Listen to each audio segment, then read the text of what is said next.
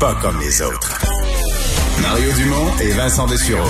Un duo aussi populaire que Batman et Robin. Cube Radio.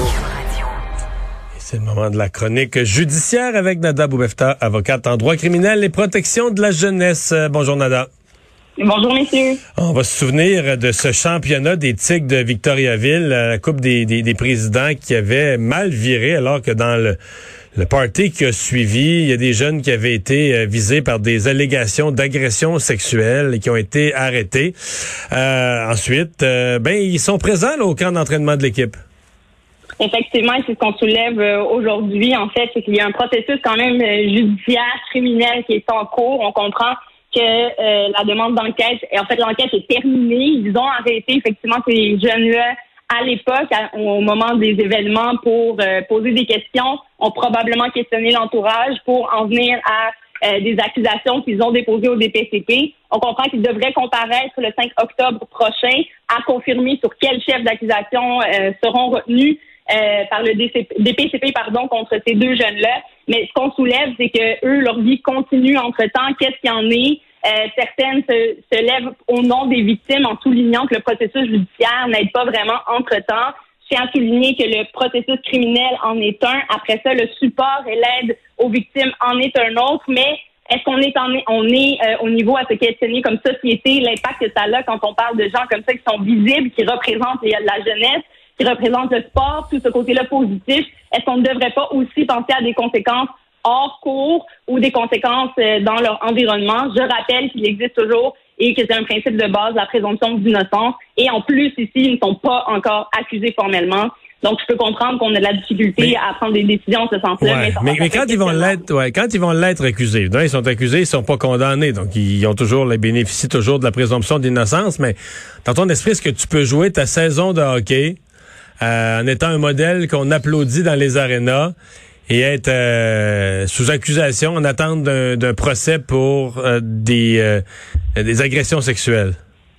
Cette question-là doit être posée aux dirigeants, évidemment, de ces clubs-là, aux gens qui décident ou non si une saison se termine pour un jeune. Est-ce qu'on en est à se poser la question lorsqu'il y a des allégations de nature sexuelle à suspendre un jeune jusqu'à ce qu'il y ait décision? Je tiens à rappeler que la durée des procédures peut prendre un an, deux ans, surtout euh, en matière d'agression sexuelle. Donc, est-ce qu'on ne punirait pas indirectement sans procéder par le chemin criminel? Mais euh, ces questions-là sont, sont, sont des questions qu'on doit se poser, je pense, en tant que société. Et on l'a vu même dans les ligues majeures de hockey, une situation où il y a eu des échanges et des allégations euh, dans le passé en plus. Alors, des questions à se poser, effectivement, mais c'est un processus qui peut durer.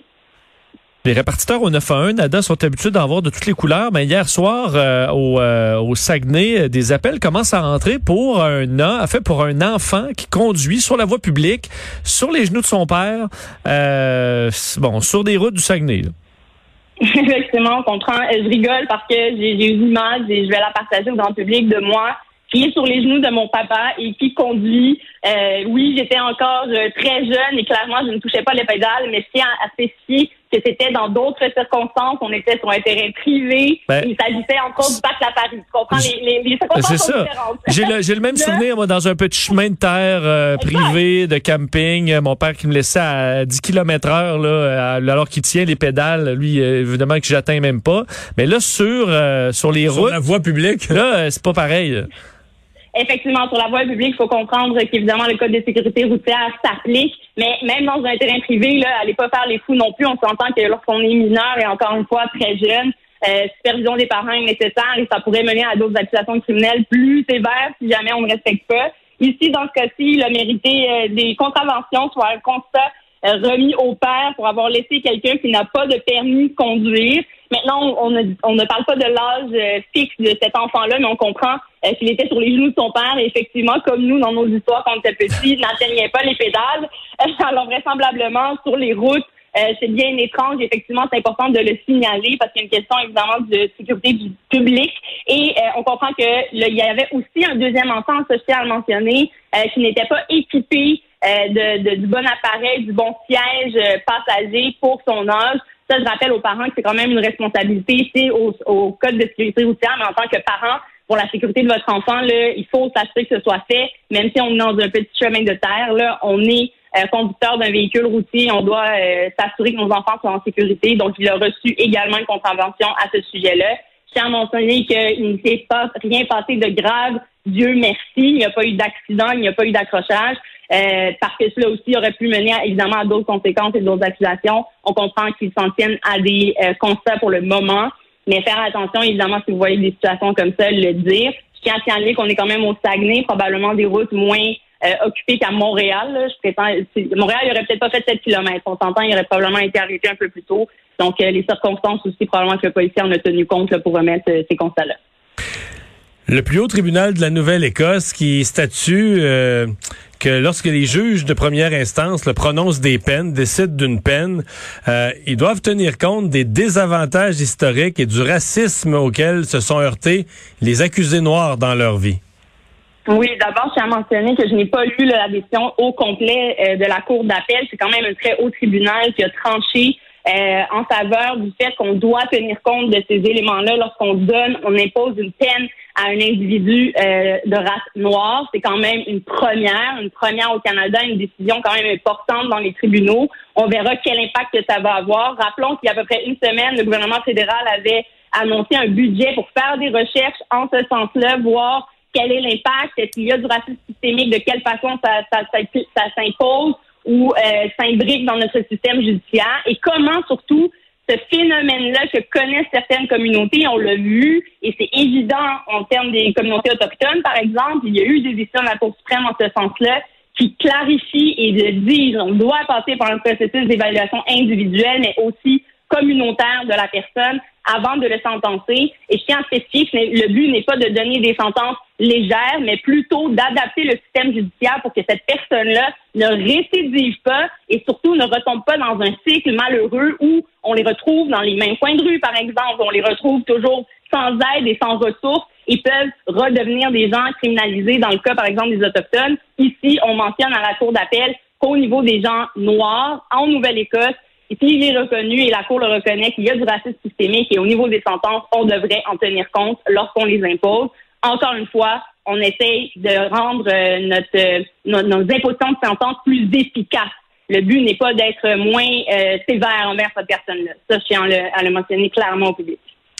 On termine avec un rapport de coroner sur un événement qui avait été fortement médiatisé en 2017. Un homme en crise, un homme noir abattu par des policiers à Montréal. Euh, dans ce dossier-là, on explique que les policiers ont euh, agi comme ils ont été formés, mais formés il y a 15-20 euh, ans. Et selon le coroner, va falloir qu'il y ait des choses qui changent. C'est clair, je tiens d'abord à mentionner qu'il s'agit d'un dossier de 2017. On est en 2021. C'est aujourd'hui que le coroner se prononce et publiquement euh, donne ses conclusions. Euh, je, le dis, c'est long. C'est sûr que c'est une enquête qui demande beaucoup de temps, beaucoup de précision. Et je rappelle qu'on a vécu exactement le même phénomène à Repentigny il y a de cela quelques semaines, dans les mêmes circonstances, le même type un peu euh, d'événements et de réactions policières. Alors, faut poser des questions clairement aujourd'hui. Le coroner l'a mentionné que dans les actions policières, il est clairement question de formation d'abord. Et on a vu certains changements, euh, messieurs, au niveau du SPVM, par exemple, qui avait créé à l'époque un mouvement pour un ben, pas un mouvement en fait une formation euh, plus communautaire auprès des policiers qui avait grandement aidé mais au niveau de la, du changement d'administration on a annulé ces types de formations là peut-être qu'il doit venir. Le coroner rappelle aussi que le lien avec les organismes serait très pertinent et aiderait à éviter ce type d'événement-là. Et le coroner le mentionne lui-même. J'espère qu'il y aura des changements pour ne pas qu'on se retrouve face à la même situation et on a malheureusement connu la même situation à Repentigny. Donc, clairement, des questions à se poser, des actions à voir. J'ai entendu le chef de police un peu plus tôt sur nos ondes euh, mentionner, on lui a demandé de quoi il avait besoin. Euh, il demande la coopération du public. Je rappelle encore une fois qu'il faut travailler sur la confiance avec le public pour qu'on puisse collaborer avec lui. Donc, encore une fois, j'encourage les liens avec les OBNL, j'encourage les liens avec la communauté pour recréer ces liens-là et justement offrir tout, tout ce dont ont besoin les autorités pour arrêter cette criminalité-là. On l'a vu encore une fois, d'autres coups de feu ont été euh, donnés à Montréal. Donc tout ça est en lien. Il faut y avoir des actions concrètes et rapidement. Et quand on demande au fédéral d'agir et de changer le code criminel, ben je pense qu'il y a des actions aussi qu'on peut avoir euh, sur le terrain d'abord avant que ces changements législatifs-là puissent avoir lieu. Surtout que là, on est en pleine campagne électorale, donc à suivre sur le sujet. Et je, le mentionne, l'événement de Repentigny, on n'aura probablement pas de réponse, encore une fois, avant quelques peut-être années. À suivre. Ouais. Merci, Nada. Merci, à demain. À demain. Mario Dumont et Vincent Dessureau. Un duo aussi populaire que Batman et Robin. Cube Radio.